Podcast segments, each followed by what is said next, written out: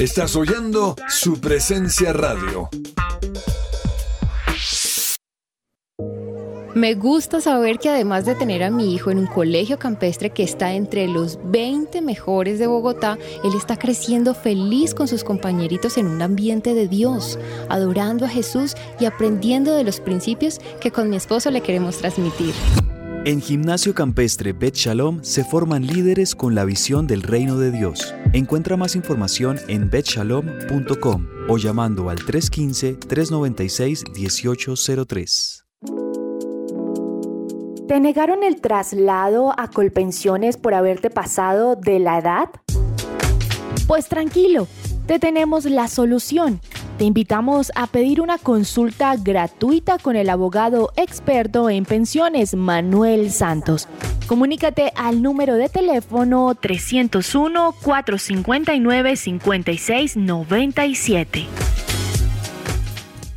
Testimonio real. Recomiendo el tratamiento natural con el doctor Antonio Alvarado. Por fin logré bajar de peso y controlar y mejorar mi calidad de vida respecto a la diabetes. Es muy buen tratamiento, sinceramente. Centro Médico del Dr. Antonio Alvarado, Medicina General, especializada, biológica y alternativa. Descuento del 20% en el valor de la consulta para los oyentes de su presencia radio. También puedes comunicarte al teléfono fijo 601-337-9044 o al celular 312-532-9417. Salud y medicina al alcance de su mano.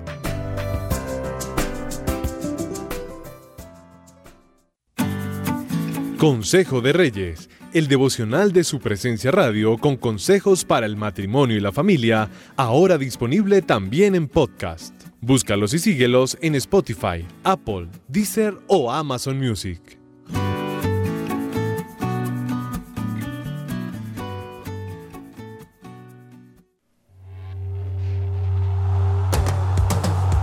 Este es el programa número uno del deporte. ¡Que ruede la pelota!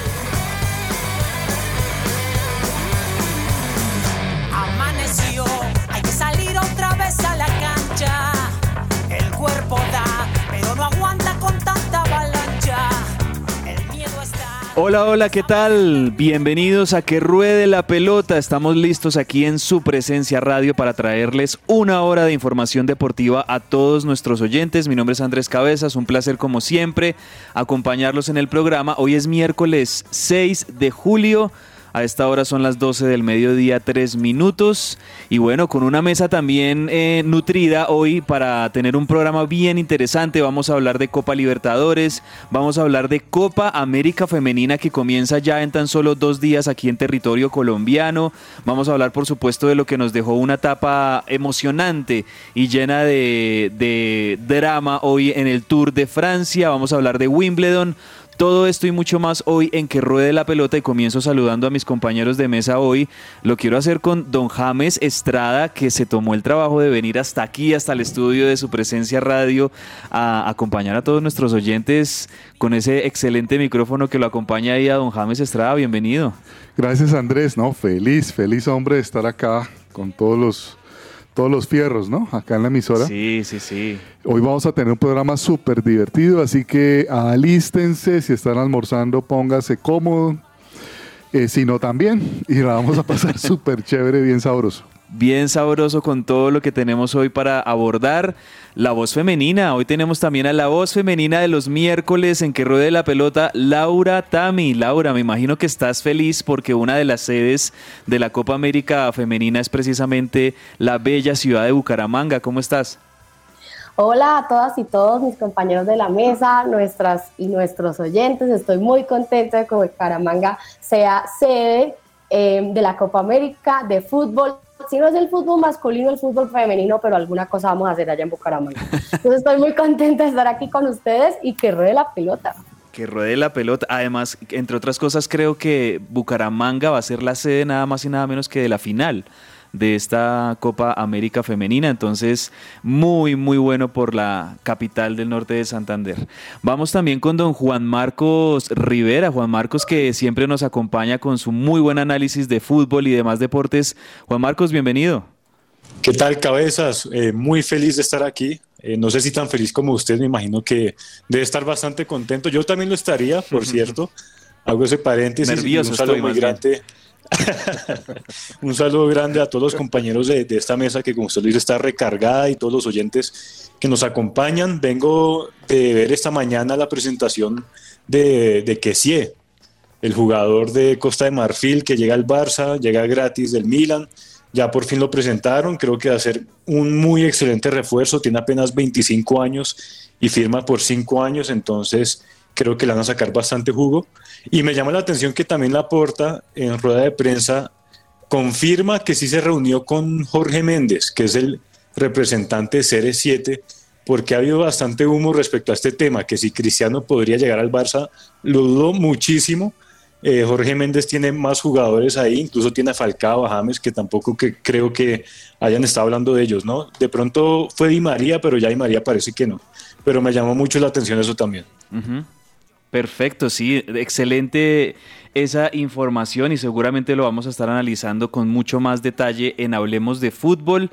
Y para hablar de fútbol también tenemos a un, miembro de la mesa que yo personalmente no había podido compartir mesa con él, pero lo he escuchado y me ha parecido muy, muy interesante también la inclusión de don Daniel Ordóñez aquí en el programa que eh, eh, hay que decirlo, es, un hincha de Nacional, estará feliz por el título de Atlético Nacional de hace un par de, de- de semanas y también nos trae un excelente análisis en fútbol y en los demás deportes. Don Daniel Ordóñez, bienvenido. Hola Andrés, un saludo muy especial para usted, también por supuesto a todos los compañeros que nos acompañan a esta hora en que ruede la pelota y sí, pues todavía celebrando un poco el título de Atlético Nacional, pero también ya preparados de lo que dejar a lo que se viene, ¿no? En este segundo torneo, porque ya prácticamente inicia, de hecho hablábamos ayer un poco de eso en el programa, así que todavía aparte de que inicia el torneo, se sigue moviendo la bolsa de jugadores y por supuesto esa información la vamos a traer en el programa del día de hoy. Ya nos la va a contar en segundos en Hablemos de Fútbol. Por ahora, bueno, yo quiero comenzar con una canción como habitualmente lo hacemos en Que Ruede la Pelota. Comenzamos con buena música y me traigo hoy algo urbano. Hoy tengo ganas como de escuchar música un poco más del estilo urbano, algo como de hip hop. Esto es Gaubi con KB y Andy Mineo. Esta canción se llama Godspeed. Así comenzamos, Que Ruede la Pelota. I need a minute. Okay, let's proceed with it. I'm in the house, got the deed with it. These bozos always sneak this and they taking shots. I'm a keen with it, like no, no, this league business. Who you really know? I've been moving under all. Yeah, my connect is way up. I don't keep it on the low, so tell my fam I'll be okay. I sleep right where that Reaper play. Even if I DOA, I wake up and I see glory. Esta sección es posible gracias a Coffee and Jesus, Bogotá. Hablemos de fútbol. Devenir champion des mondes de football. Devenir champion des mondes de football. Y antes de comenzar con la información de fútbol, quiero recordarles a todos nuestros oyentes que ustedes pueden entrar a todas las plataformas de streaming y allí encontrar los programas de su presencia radio. Si usted usa Spotify, Deezer, Amazon Music, Apple Podcast, SoundCloud, usted allí puede entrar, buscar su presencia radio o el programa que quiera escuchar, por ejemplo, Que Ruede la Pelota o Central Café o Lionheart and Broken, The Christian Working Woman, Consejo de Reyes y ahí va a encontrar los podcasts para que lleve nuestros programas a todo momento y en todo lugar los pueda escuchar.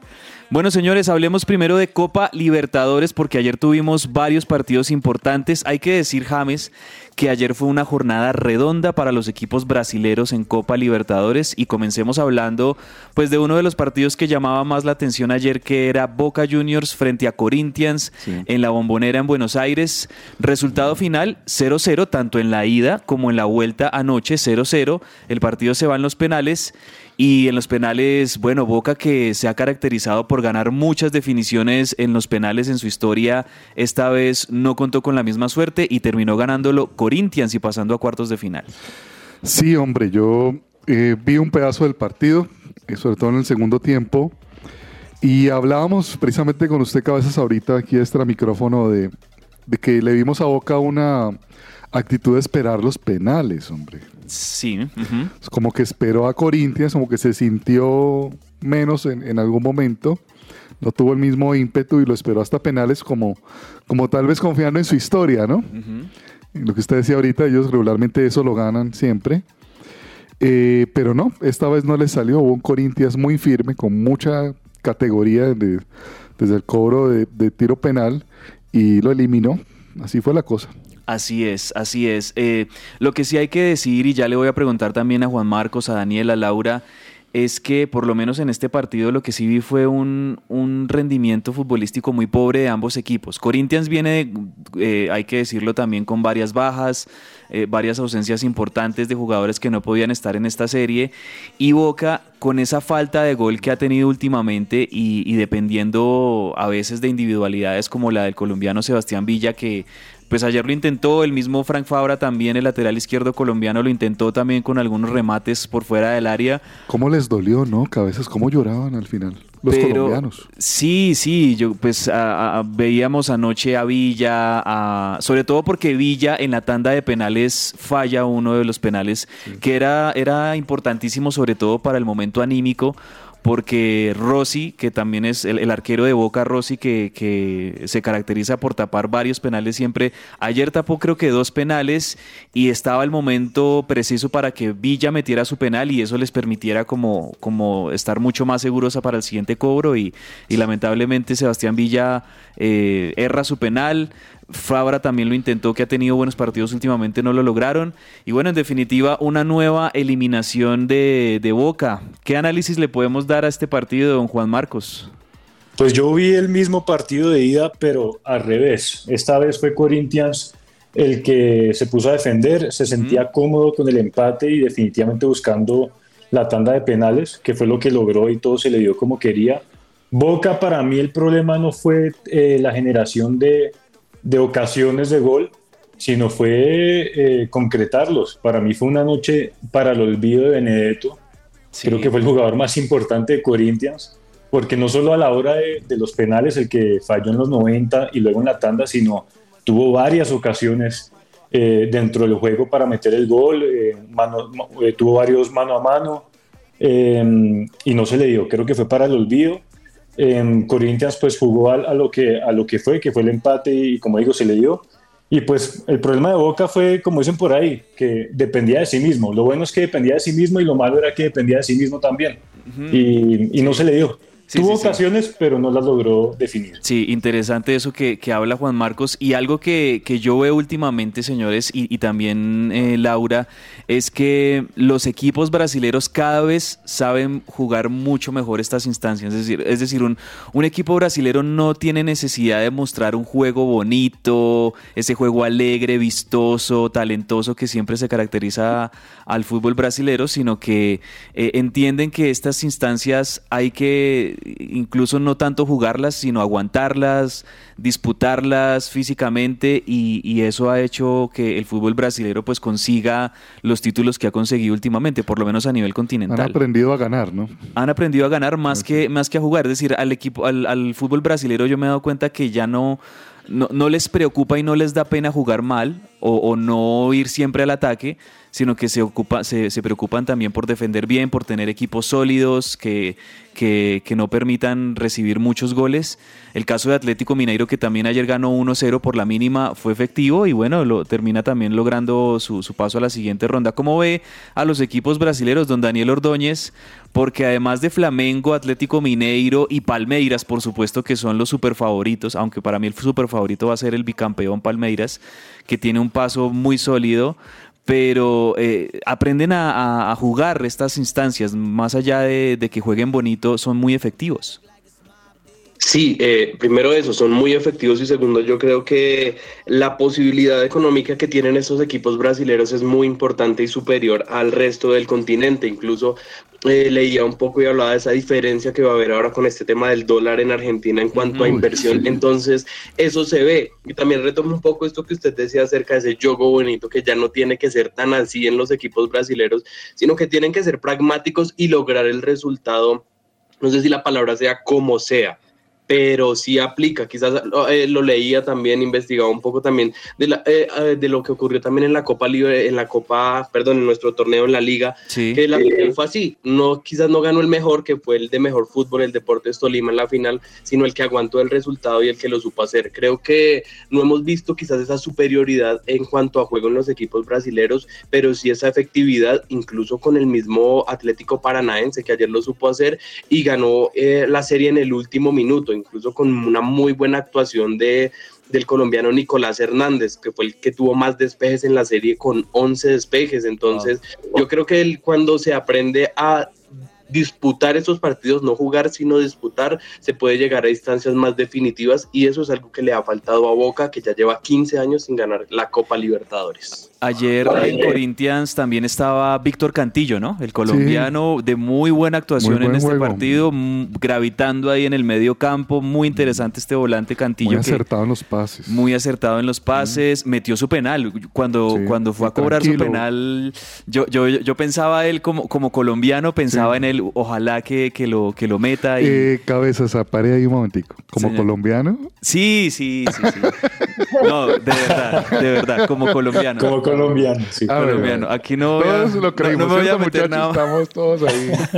No, no, no, como colombiano, aunque aunque cuando Villa erró su penal, no, no voy a decir nada más al respecto, solo que cuando lo erró yo, no sé, pensé en cosas que han pasado últimamente alrededor del entorno extrafutbolístico de Villa, que hablándolo en serio... Muy fuerte. sí, sí, sí, es, es algo de verdad mm. que no sé, no sé si se le pueda llamar a eso, no, no quiero usar el, el término justicia divina o karma o lo que sea. El caso es que eh, lo, cierto es que a Sebastián Villa lo ha rodeado la polémica en su carrera últimamente y, los hechos hablan por sí mismos, las denuncias por, por, mal, por abuso, por maltrato, han estado ahí y, me parece que, Boca ha hecho mal en ignorarlas, en mantener a, a Sebastián Villa ahí dentro del plantel y bueno, en definitiva, pues una dolorosísima eliminación a, Boca que como lo decía Daniel, desde el año 2007, desde aquella Copa Libertadores que ganaron de la mano de Miguel Ángel Russo como técnico y de Juan Román Riquelme como el, emblema de ese equipo en el 2007 que no, no ganan la, la Copa Libertadores. Y hay que terminar de, hablar también, Laura, de la noche redonda que tuvieron los equipos brasileños, porque hablábamos de, lo de Corinthians, pero también Daniel y, Juan Marcos nos hablaban de Atlético Paranaense y Atlético Mineiro. En definitiva, los tres partidos que se jugaron ayer, Laura, los tres eh, avanzaron en esas series los equipos brasileños. Es que podemos denominar la jornada 3 de 3. Corinthians, Mineiro y Paranaense clasificados a los cuartos em, de final, específicamente lo que tiene que ver con el Paranaense, pese a que Roque Santa Cruz de 40 años adelantó eh, a Libertad ante el Paranaense, el club paraguayo no pudo lograr la remontada en casa y empató 1-1 para ser eliminado con un global de 2-3 contra los brasileños. Hablo de Paranaense porque creo que es el único que no hemos informado acá, pero pues bueno, una excelente tripleta Vamos a ver qué puede hacer el, el Tolima, a ver si, si le quita un poco esa racha a los equipos brasileños, ¿no? Hoy juega el Tolima, hoy se juega el Tolima su posibilidad de avanzar a la siguiente ronda. Hay que decir que es un partido durísimo contra Flamengo en Brasil. Flamengo es uno de los favoritos, pero también hay que decir que este no es el Flamengo de hace dos años, que era poderosísimo. No tienen eh, a, varios de sus jugadores importantes. El, Flamengo ha perdido varias fichas claves. Sí mantienen a, de pronto, por ejemplo, a Gabigol, ¿no? El caso de Gabigol. Eh, este armador eh, venezolano, creo que es el uruguayo, el no, de Arrascaeta es el que está en... El uruguayo. El uruguayo, el uruguayo de Arrascaeta en Flamengo que también lo, hace muy bien, tiene varias fichas claves ahí. Pero me parece que el Tolima tiene con qué y Tolima ha hecho buenas actuaciones como visitante en esta Libertadores. Mm, no sé, no sé qué opinan ustedes, pero, pero la diferencia es muy mínima, es tan solo de 1-0. El Tolima puede, ¿por qué no sorprender hoy en Brasil? ¿Ustedes qué creen? Creo que sí. Tolima tiene, tiene con qué y ese equipo tiene mucho, mucho carácter, ¿no? En la, en la final parece que no se le dieron las cosas, ¿no? Acá en el torneo colombiano. Como decía Daniel, un, nacional implacable, ¿no? En, frente al arco y, y, también para evitar los, los goles, que es, pienso yo, lo fundamental en el fútbol. Pero Tolima tiene, tiene con qué hacerle cosquillas a Flamengo, ¿no? Ojalá no lo haga reír, sino llorar, pero... ojalá. ojalá, ojalá. ¿Cómo ven al Tolima ustedes? Sí, no, yo creo que ahí la esperanza es lo que logró hacer en esta misma edición de, Libertadores con Mineiro, eh, con los dos mineros, ¿no? Con América y Atlético, eh, ambas en, condición de visitante. Ahí el, el, sabor amargo que dejó fue el, partido de ida, porque yo creo que lo puede haber aprovechado mucho más, por lo menos eh, haber conservado el, empate, teniendo en cuenta la localidad y, y, todos los jugadores con los que no pudo contar el Flamengo. pero, pero no, si tiene la motivación que es eh, creo que por lo menos podrían eh, empatar la serie, que sería muy interesante y ya pues sabemos que en la tanda de penales podría pasar cualquier cosa. Así es, ese partido va a ser esta noche a las 7 y 30 de la noche, hora de Colombia. Y les recuerdo rápidamente los otros partidos que tenemos hoy. Palmeiras, que me parece que tiene la serie prácticamente definida, ganó 3-0 en la ida como visitante a Cerro Porteño. Hoy recibe en Brasil a las 5 y 15 de la tarde a Cerro lo único que tiene que hacer Palmeiras es em, un, partido tranquilo, inteligente, dejar que Cerro proponga. Darle trámite. Darle trámite a este partido y seguramente pasará a la siguiente ronda.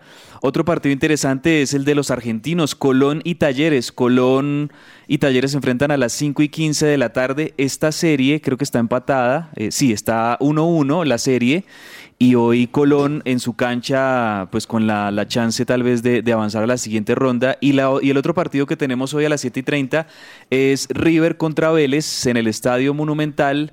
La serie en este momento va a favor de Vélez 1-0. River tiene que superar ese 1-0 si quiere avanzar a la próxima ronda. Y hasta ahí cierro ese tema. No voy a hablar nada más ahí de ese. sería, el, sería el día perfecto, después de lo de ayer. No, sí, no, no. Eh, yo le quiero añadir algo, Andrés, de, de, de, lo que, de lo que es este cuadro de la Copa Libertadores, porque de alguna u otra manera, pues estamos viendo un fenómeno de los equipos brasileños. Pues esperemos que hoy el Deportes Tolima pueda pasar. Pero mire, si de llegar a pasar hoy Palmeiras en cuartos de final sería Palmeiras contra Atlético Mineiro. Así es. Y pasa Fortaleza contra Estudiantes de La Plata, sería Fortaleza contra Atlético Paranaense, dos equipos brasileros. Si pasa Flamengo, sería Flamengo contra Corinthians. Y la otra llave sí sería con otro equipo de otro país, que sería o Vélez o River.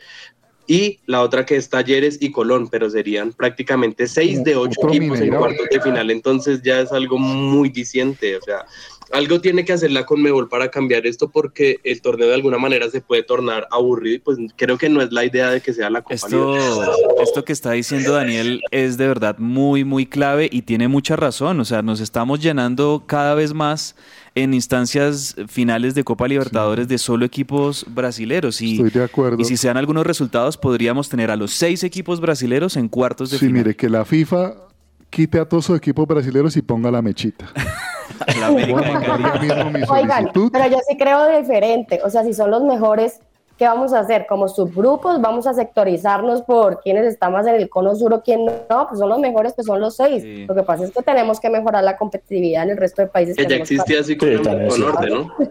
sí, sí, sí. Pero si tienen que hacer un tema de inversión o de alguna gestión, tanto, no sé, de los equipos, por lo menos colombianos, sabemos la estructura y lo que está fallando pero es momento de volver a ser protagonistas porque si repasamos las finales, ningún otro equipo argentino o brasilero ha salido campeón en los últimos años a excepción de Nacional en 2016, entonces pues es algo como muy confrontante que siempre termine el mismo país como ganando y pues es algo que sí se tiene que replantear, pero sin duda alguna ellos son los de mejor inversión y son los que están en esos puestos de privilegio. Sí, sí, sí, totalmente de acuerdo. ¿Cómo? River 2018. Sí, River en el 2018 y a partir de ahí ha sido brasileros. Flamengo 2019, Palmeiras 2020-2021 y en este 2022 pues seguimos teniendo también a los brasileros allí muy muy protagonistas y parece muy difícil que algún equipo incluyendo los argentinos puedan de pronto hacerle pelea a los brasileros. Esa es la realidad. La verdad es que sí está tenemos como un, un brasileirao en estas un en estas fases finales de, de Copa Libertadores. Pasemos rápidamente a la Copa Sudamericana porque también hoy juega el Deportivo Cali contra el Melgar, el reciente campeón del fútbol peruano. El Melgar que hasta hace unos días eh, pues, ha dirigido el nuevo técnico de la selección colombiana, Néstor Lorenzo.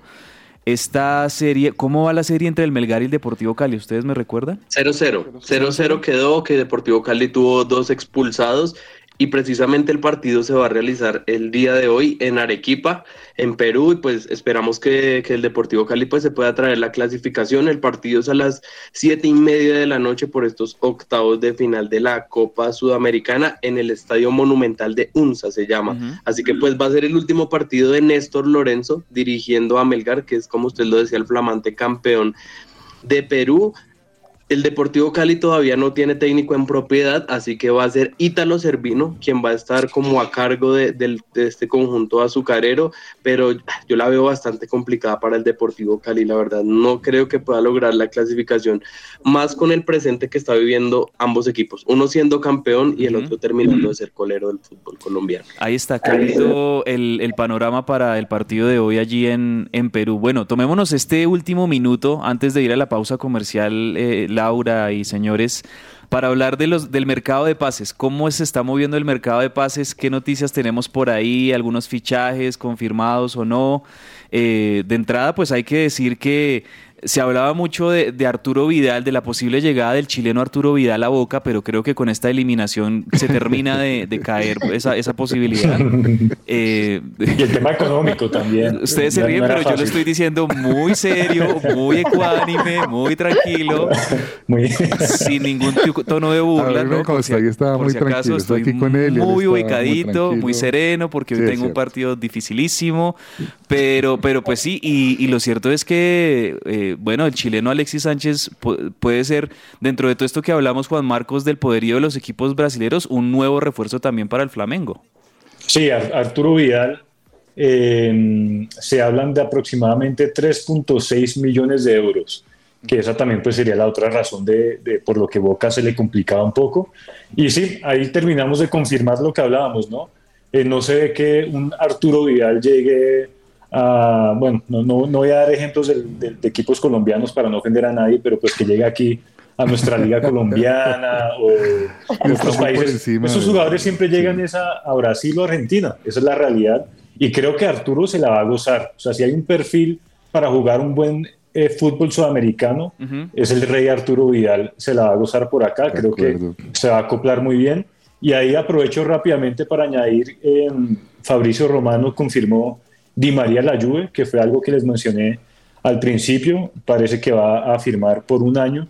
Y siendo así, pues ya sería la Juve, se estaría quedando con Pogba y con Di María, los dos de manera gratis. Entonces, wow. muy buenos fichajes. Increíble eso, ¿no? Muy buenos esos fichajes. Y ojo con bueno, Di María, que fichajes. Di María se ha caracterizado en su carrera por hacer goles importantes para la selección argentina en momentos definitorios. Recuerdo en los Juegos es. Olímpicos, hizo el gol de los Juegos Olímpicos, el gol ahorita de la Copa América en la final contra Brasil, eh, y creo que... Eh, está jugando bien. Está jugando muy bien, está en un estado de madurez excelente, mm. y yo creo que Di María puede puede llegar a ser también en el Mundial para Argentina, en el Mundial de Qatar, una ficha clave en ese clave. tipo de, de, momentos, ¿no? De definiciones o, o, de partidos cerrados donde se necesite un gol diferente, lo puede dar el flaco Di María. ¿Usted le quiere a Argentina para el Mundial? ¿Cree que lo puede ganar? Sí, sí, sí, sí. sí. Lo veo, lo, Uy, yo veo muy bien a la Argentina. Sí, Veo muy bien a la Argentina y, y mire que los colombianos al no estar en el Mundial y más allá de que siempre ha existido una rivalidad entre Colombia y Argentina, futbolísticamente hablando, yo creo que muchos colombianos también se han subido sí, a, a, a, ese, esa candidatura de, de Argentina porque se, se, le ve incluso más a la Argentina de Scaloni que a la Brasil de Tite como... El, las chances de llegar hasta la final o por lo menos semifinales o final de, del Mundial. Es que Brasil juega mucho, pero yo no sé, muchachos, ¿ustedes qué les parece? A veces Brasil es como blandito. Uh -huh. Como a la hora de la verdad, como que los jugadores no tienen tanto carácter como para un mm. torneo como el mundial, pero y Argentina ha demostrado no es. es. lo que tiene que tiene, tiene, fútbol y tiene cancha y tiene experiencia, jugadores que ya tienen mucho recorrido, juveniles interesantes, o sea es un equipo muy completo el que ha logrado conformar Scaloni y, y sí se ve que es una selección bien bien fuerte. Bueno cerremos rápidamente con eh, panoramas de los fichajes, eh, Daniel, aquí en el fútbol colombiano, ¿qué tenemos de fichajes aquí en el fútbol nacional? Pues más allá de las contrataciones, una información que está reciente es la posible no continuidad de Giovanni Moreno en Atlético Nacional. ¿Qué pasa? No sé si ustedes escucharon la rueda de prensa de él y del arriero luego de que fueron campeones. Él dijo que el técnico de Nacional era uno de los que menos ganaba en todo el país y al parecer esas declaraciones tuvieron repercusión en, en, en Atlético Nacional y no le van a renovar contrato. Le habían hecho contrato por seis meses y le dijeron, ah, bueno, usted se puso a decir esas cosas, pues no va a jugar más. Entonces, es lo que se está diciendo hasta este momento. Los hinchas de Atlético Nacional, por supuesto, se están manifestando en redes sociales porque Giovanni Moreno terminó repuntando y haciendo las cosas muy bien y querían que siguiera y por qué no para que estuviera la, en la Copa Libertadores. Así que es lo que se está moviendo en este momento, que es quizás lo más álgido. Eso, y no tanto en el fútbol colombiano, pero sí un fichaje importante en el fútbol internacional es la noticia que dio el Borussia Dortmund, Andrés y compañeros, porque ya hizo oficial la contratación de ese nuevo eh, jugador, nuevo delantero que necesitaba luego de la salida de, De Haaland. de Haaland, sí. Con la salida de Haaland contrató a Sebastián Haller, que ya es oficialmente jugador del Borussia Dortmund, llega Haller. procedente del Ajax y le fue muy bien la temporada pasada en la Champions League, donde anotó 11 goles, algo que solo había hecho Cristiano Ronaldo en, eh, en ocasiones anteriores, así que importante, nos rompe el mercado con este jugador tan determinante y no es tan costoso, 35 millones de euros para lo que se está manejando en el mercado actualmente. Y también el Manchester City se prepara para recibir a Erling Haaland y a Julián Álvarez, que precisamente hoy es su último partido como jugador de River y ya en la próxima semana pues viajará a Inglaterra a sumarse al ¿Usted City. cómo los ve? O sea, eh, es que juegan en una posición bien similar, ¿no? Yo, yo, yo, va a ser interesante lo que va a tenga que hacer Guardiola en conformar el equipo. Seguramente los va a tener a ambos como único centro delantero, y rodeado de, de esos volantes ofensivos que tiene el City. Yo no veo a un City jugando con los dos al tiempo. Yo Difícil, creo que ¿verdad? sí, sí, sí. Yo, yo no, no lo veo. Yo creo que van a ser o Haaland o Julián Álvarez. Tal vez Haaland por su trayectoria en Europa es la primera opción y seguramente va a querer ir llevando a Julián Álvarez de a poco eh, dándole rodaje y dándole y acumulando experiencia en los partidos en Premier League o tal vez algunos de competencias internacionales. Bueno, así cerramos por ahora. Hablemos de fútbol, pero tenemos hasta la una de la tarde un montón de cosas más para hablar aquí en que ruede la pelota, así que no se desconecten. Una pausa muy cortica y enseguida regresamos con mucho más hasta la una de la tarde. Escuchas su presencia radio. Fundación Universitaria Patricio Simes, la primera institución universitaria de Bogotá con fundamentos cristocéntricos. Formamos profesionales en administración de empresas y teología. Si aún no has elegido dónde prepararte como profesional, la Unisimes es tu mejor opción. Inscríbete ya, totalmente gratis. Aprovecha el 40% de descuento en tu matrícula. Recuerda que puedes obtener doble titulación. Mayor información, unisimes.edu.co o en Facebook e Instagram como arroba unisimes. Señor empresario, ¿necesita asesoría y acompañamiento profesional? En SIF Consultores SAS contamos con un equipo experto. Ofrecemos una opción seria y calificada. Apoyamos a las organizaciones en la adecuada toma de decisiones. Somos expertos en asesoría contable y financiera, auditoría y revisoría fiscal, asesoría y consultoría legal y tributaria. Comuníquese en Bogotá al teléfono 703-6166 o al móvil 317-363-0966 o visita nuestra página www.sifconsultoresas.com.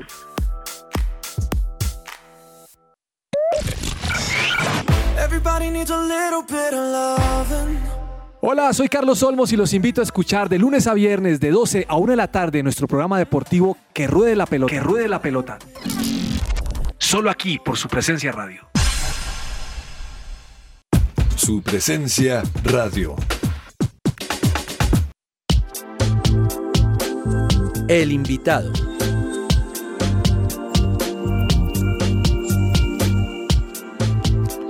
Seguimos en Que Ruede la Pelota y a esta hora el invitado es una invitada especial que nos acompaña desde la ciudad de Cali. Ella es Karina Parra, es una de las periodistas que seguimos normalmente a diario en el canal Win Sports aquí en Colombia y que está por supuesto muy empapada y tiene toda la información alrededor de la Copa América Femenina 2022 que se va a realizar aquí en territorio colombiano, en la ciudad de Cali, en la ciudad de Armenia también y en la ciudad de Bucaramanga. Karina, bienvenida a los micrófonos de Que Ruede la Pelota. ¿Cómo estás?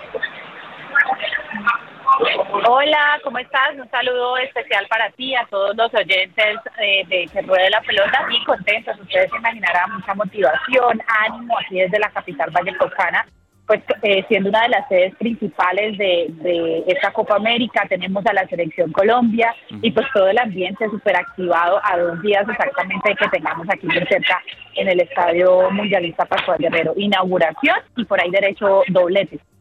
Así es, inauguración y doblete porque este viernes la selección Colombia, que es una de las favoritas en el torneo, aunque obviamente está también la selección de Brasil, que tiene un muy buen presente en el fútbol femenino, pero Colombia al ser local, pues tiene como objetivo quizá ganar esta Copa América o también conseguir el, el cupo a los Juegos Olímpicos y al Mundial, porque pues esto le podría permitir a la selección Colombia entrar a estos torneos. ¿Cómo, cómo está el ambiente en la ciudad de Cali precisamente a, a, eh, a dos días de ese debut frente a la selección de Paraguay, Karina?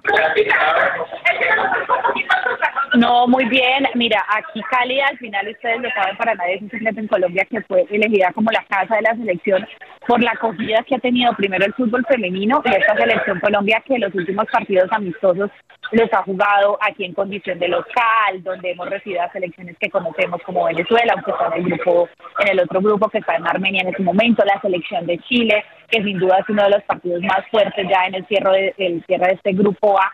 La gente muy motivada, especialmente los niños, los jóvenes, porque es un buen momento de, demostrarle a la gente no solo las bondades del fútbol femenino, sino eh, también hablar un poco de ese crecimiento, de poder ir eh, a los estadios en familia, con los niños, eh, empezando un fin de semana. Y pues por supuesto la selección Colombia, tú lo decías, es algo súper importante a destacar y es la motivación. Primero, de regresar a unos Juegos Olímpicos, donde no se va desde el año 2016 cuando estuvimos en Río, de regresar a un campeonato mundial cuando también esa época dorada estuvo en el año 2015.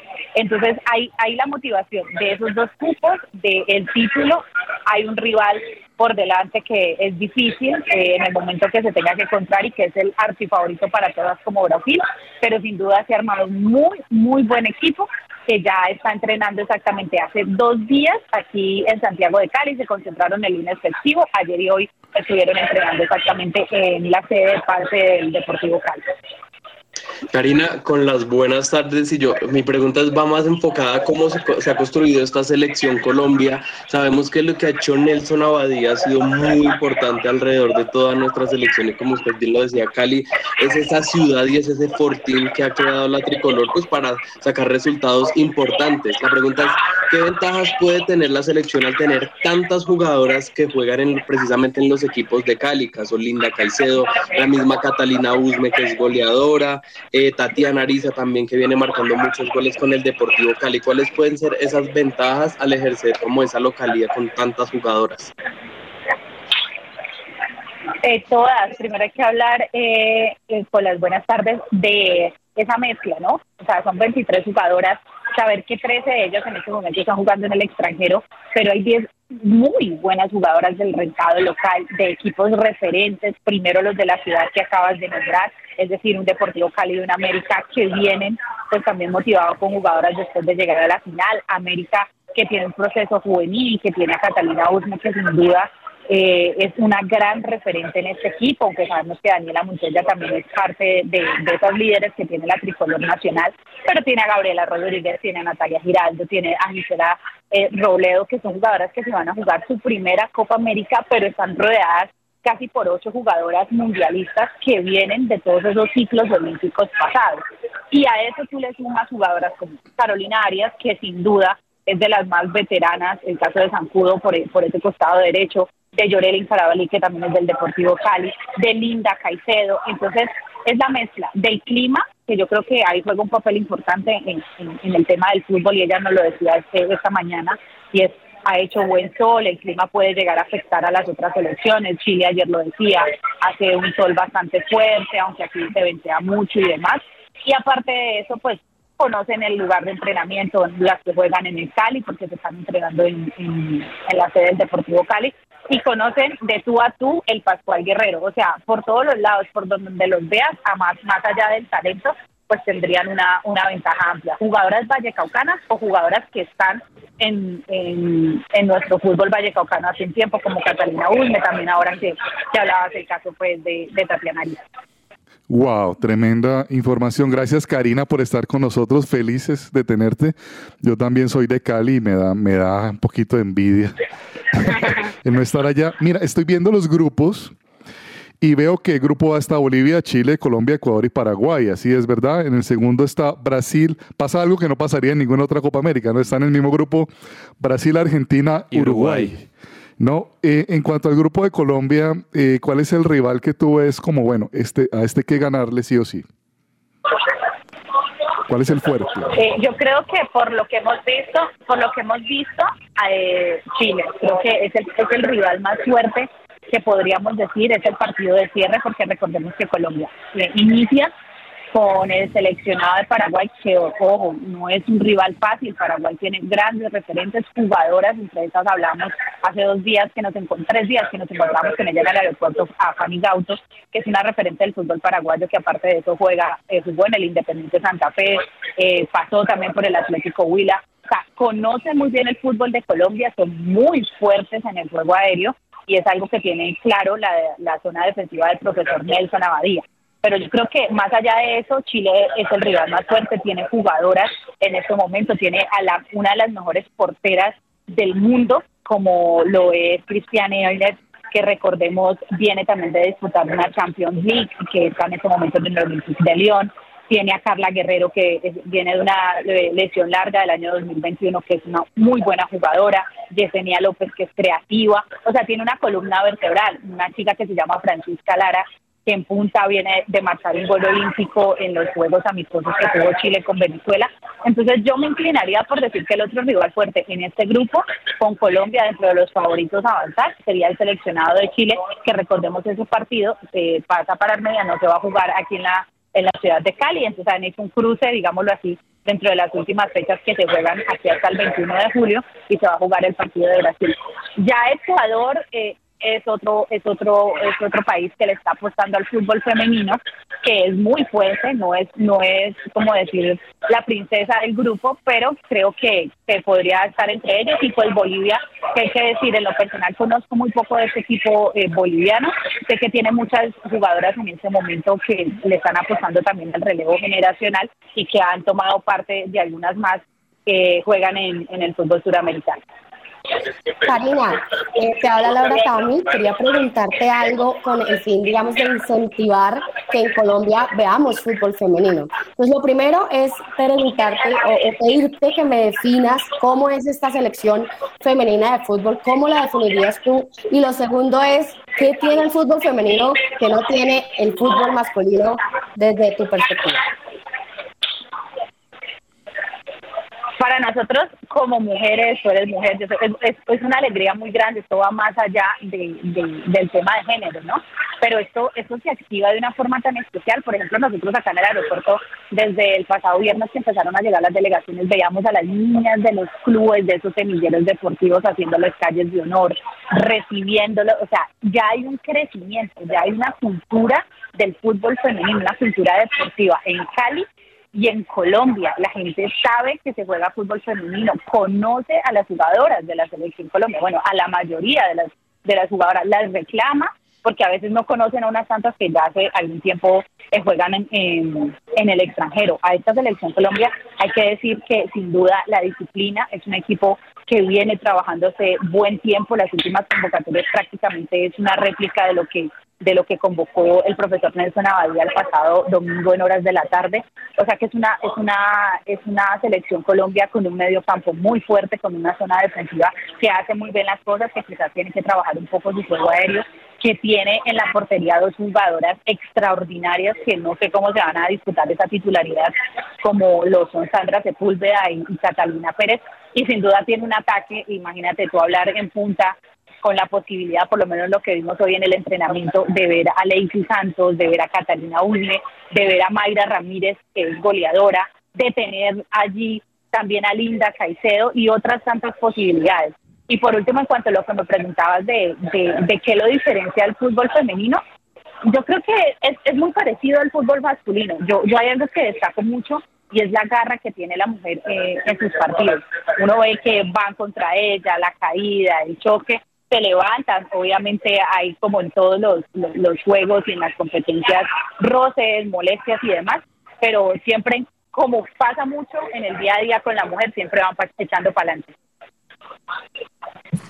Hola Karina, te saluda Juan Marcos aquí desde la mesa y ya para cerrar quería hacerte una pregunta a propósito de que hoy arranca la Euro femenina y no sé si has tenido la oportunidad de ver un poco de las selecciones europeas femeninas y de pronto desde tu punto de vista a la hora de compararlas eh, analizarías que el nivel está parejo entre una selección sudamericana y una selección europea femenina o incluso hay selecciones acá en Sudamérica que podrían ser superiores a las de Europa?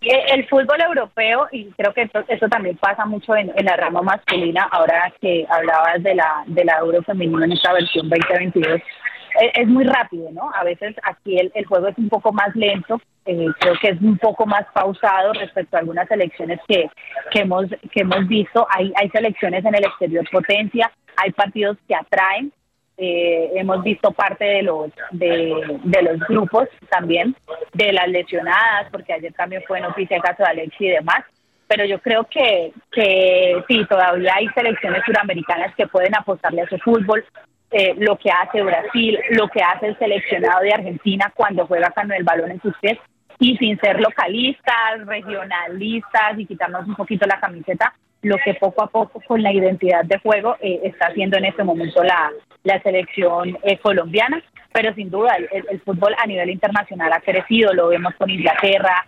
lo, lo vamos a ver con Alemania, con España, pero al final estos equipos han, han, han tenido espacios, pero también los han ganado eh, jugadoras colombianas. ¿Cuántas jugadoras en el extranjero y en el fútbol europeo tenemos actualmente? España, diríamos, en, en buen término, está invadida de jugadoras de nuestro país, tanto en la primera como en la segunda división. O sea que creo que poco a poco estamos muy a la par y esto se va logrando, lógicamente, con la continuidad que, que tengamos en las ligas femeninas y ojo, con el trabajo que hagan los clubes en todas las regiones de, del país formando nuevas jugadoras, porque estas son las jugadoras de la hora, todas es- esas chicas que acabamos de nombrar, pero va a llegar un momento que pues el fútbol que acabe para Lacey, para Catalina Ulme, para Carolina Arias y empiece el relevo generacional y hay que tener esa base lista para ello. Así es, así es. Pues Karina, muchísimas gracias. Muy completa toda tu información de esta Copa América Femenina 2022 que tendremos en par de días comenzando aquí en Colombia. Te deseamos un excelente resto de día y bueno, la invitación también para los oyentes para que estén en tu Twitter. Ahí pueden ver toda la información que nos estás entregando momento a momento de esta Copa América. Arroba Karina Parra 13. Muchas gracias por estos minutos con nosotros, Karina. Que estés muy bien.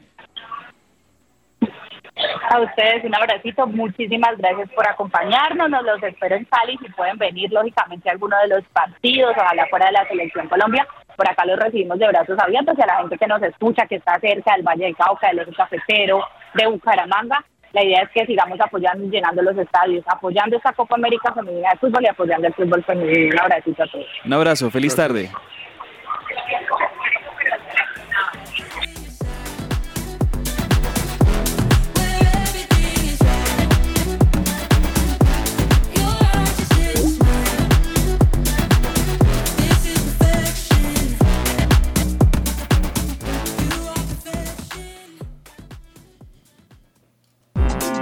Todo lo que tiene que saber más allá de la pelota.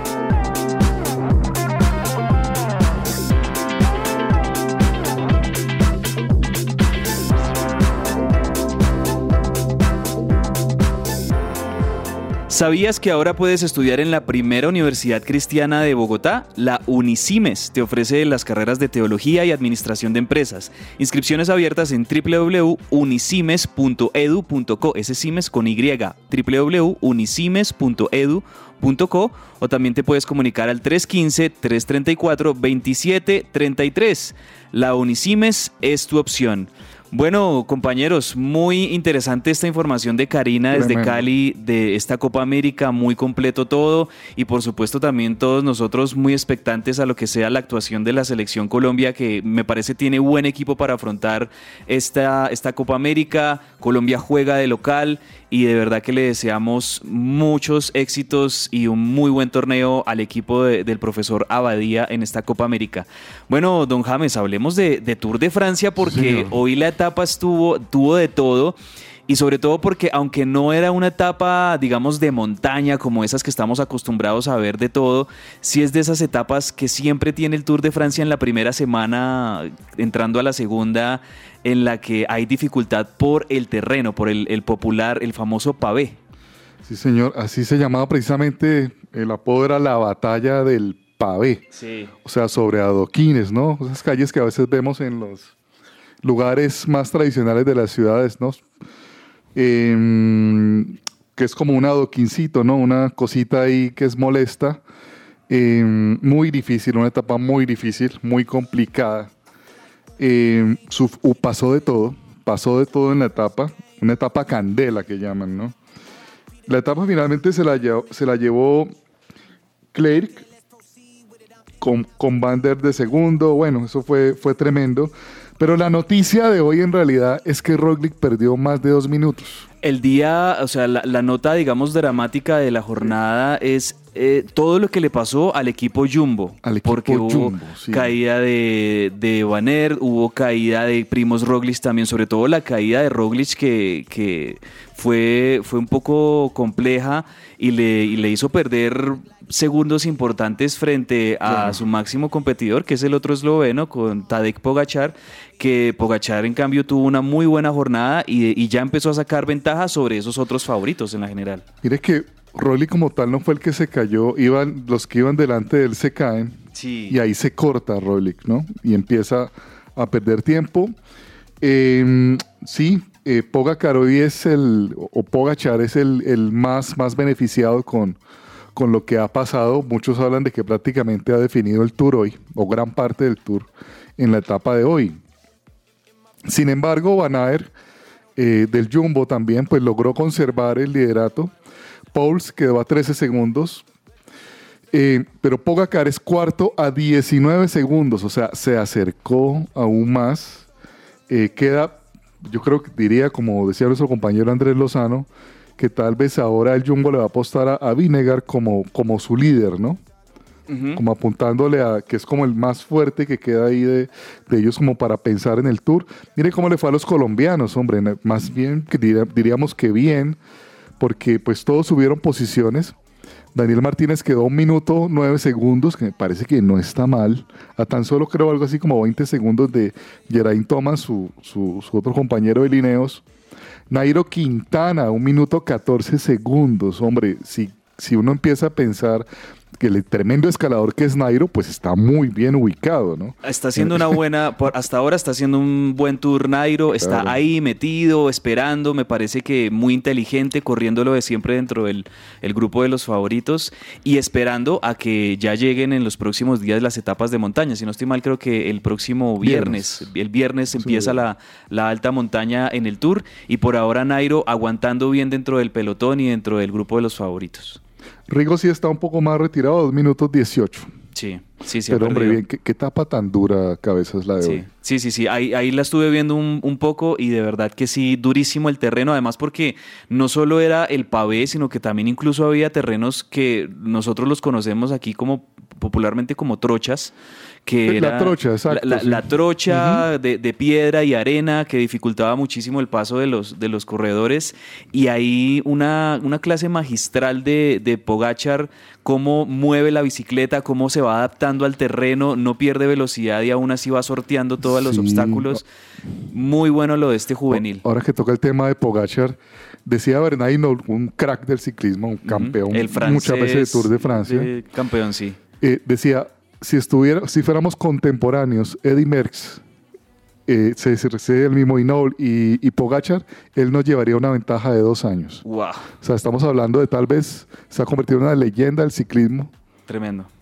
Este muchacho. el máximo candidato a ganar el Tour de Francia. Bueno, mañana tendremos una nueva etapa y les traemos todos los detalles. Hablemos rápidamente también de Wimbledon porque ya estamos en los últimos días de Wimbledon, estamos entrando a fases semifinales, eh, los favoritos están avanzando en los cuadros femenino, masculino, pero también los colombianos, Juan Sebastián Cabal y Robert Farah, Laura, pues nos tienen muy contentos porque ya lograron avanzar a la semifinal ya van a tener su partido en la semifinal contra una pareja croata que pues son prácticamente los favoritos de- del torneo. Va a ser muy dura esta semifinal, pero han demostrado muy buen nivel Farah y Cabal en este torneo de Wimbledon. Bueno, creo que, creo que, que es un motivo de mucha felicidad para nosotros como colombianos que se haya colado esta eh, pareja de tenistas. Eh, Farah y Cabal en las semifinales de Wimbledon Eh, enfrentaron a Denis Kudla y Jack Sock en los cuartos de final. Eh, fueron unos sets supremamente emocionantes reñidos, 6-3, 6-3, 6-7, eh, con ventaja para los colombianos y en el cuarto set pues los norteamericanos se tuvieron que retirar y así le dieron paso a Cabal y Farah que juegan mañana nuevamente en semifinales en Wimbledon. Mañana, estamos muy atentos a, a ese partido mañana contra lo- la pareja de Croacia, que lo- esos croatas ya le han ganado a- a- en otros partidos, Sí. le han ganado en otros torneos a, a la pareja de Cabal y Farah. Muy buenos. Son muy buenos. eh, es- yo espero que, que Cabal y Farah logren eh, definir los sets desde antes y no mm, traten de no llevar los sets a tiebreak, que ahí es donde sufren un poquito en los Claro. tiebreak a veces Cabal y Farah, pero bueno, con muy buena energía y ojalá que, que- que logren esta gran victoria en semifinales. Ha sido muy bueno el torneo de ellos. Y Juan Marcos, pues los favoritos, digamos, en la rama masculina, por ejemplo, Nadal, Djokovic, ahí siguen avanzando. Está jugando nada. Y, y en este momento, sí, Nadal está pendiente ya para avanzar a la semifinal. Djokovic ya avanzó a la semifinal. Y pues obviamente lo que todo el mundo del tenis quiere es verlos a ellos en la final. Sí, eh, empecemos por lo de ayer. Ayer fue jornada remontada. Ahí entra Djokovic con una remontada histórica eh, porque pues en un momento se le daba por muerto cuando iba perdiendo 7-5 y 6-2 y luego los otros tres logró darle vuelta 6-3, 6-2 y 6-2 contra Yannick Sinner y ahora sí eh, se mete en semifinales. Su rival es el británico Cameron Norrie, que también ayer logró remontar. Él es curioso porque él nunca había llegado a octavos de final de un grande y hoy ya lo tenemos en semifinales. Eh, entonces, eh, hasta ahora ha logrado algo eh, que no había conseguido antes en su carrera. Lastimosamente le toca contra Djokovic y creo que todos los que nos gusta pues, un buen tenis esperamos ver a Djokovic en la final porque siendo así se enfrentaría con Nadal si todo sigue como está en este momento. Nadal no ha tenido un partido nada fácil, está contra Fritz en vivo en este momento. Eh, hasta el momento ha estado 6-3 para Fritz, 7-5 para Nadal, 6-3 para Fritz y 7-5 para Nadal. Y ya se encuentran en el último set, va 4-3 ganando Nadal, siendo así se meterían en, semi- en- en semifinales, sí. Pero no está nada fácil, ahí le toca terminar de concretar este partido y por la otra llave ya ganó Kyrgios eh, fácilmente contra Cristian Garín 6-4, 6-3 y 7-6. Kyrgios está muy bien. En parte aparecen estos nombres, es que no hay rusos en la competencia, ¿no? Ajá, claro. está Medvedev y entonces Sí, sí. hay posibilidad. Y ni tampoco el alemán es Zverev, entonces eso le da la Claro. oportunidad a un Kyrgios de, de- de figurar, de sobresalir. Ahí estamos, ahí seguimos pendientes de Wimbledon. Y para cerrar esta información, Daniel, bueno, hay que decir que en los Juegos Bolivarianos de Valledupar, Colombia arrasó, campeón anticipada de- de- de- desde hace varios días. Y me parece que es un muy buen primer paso en este ciclo olímpico para todas las delegaciones y deportes colombianos de cara a los Juegos Olímpicos. Sí, señor, le fue bastante bien a esta delegación colombiana y acá le tengo como una mini información sobre es, cómo le fue a nuestro país en Valledupar 2022, una información que pone, Laura Bernal, que por supuesto estuvo totalmente atenta a estos juegos y es que la delegación colombiana logró el 44% de las medallas de oro, algo eh, sin precedentes. Es la segunda mejor participación luego de Santa Marta 2017 y fueron muy importantes porque el levantamiento de pesas logró 22 medallas de oro, natación logró 15 medallas de oro, el atletismo logró en total 36 medallas y en total nuestro país logró 171 medallas de oro. Mientras que Venezuela logró 61. O sea, más de fueron en total 110 medallas de oro por encima del segundo, que es yo creo que bastante importante. 352 medallas en total para nuestro país, segundo lugar para Venezuela con 208 y tercero Ecuador con 146 medallas que recupera el tercer lugar luego de que lo había perdido contra Chile en Santa Marta 2017, pero muy importante lo que viene haciendo Colombia y lo que usted dice Andrés, un primer paso para estos Juegos Olímpicos de París que ya se vienen en solo dos años. En definitiva, en definitiva los países bolivarianos de verdad, ¿no? Colombia, Venezuela, Ecuador, ahí en, en, el, en el podio, por así decirlo, de estos Juegos de Valledupar. Y, y algo que destaco mucho y con esto ya llegamos a la parte final, es que esto le deja progreso a la ciudad de Valledupar, le deja instalaciones deportivas a las nuevas generaciones, a los niños que mm. seguramente van a, a, formarse allí.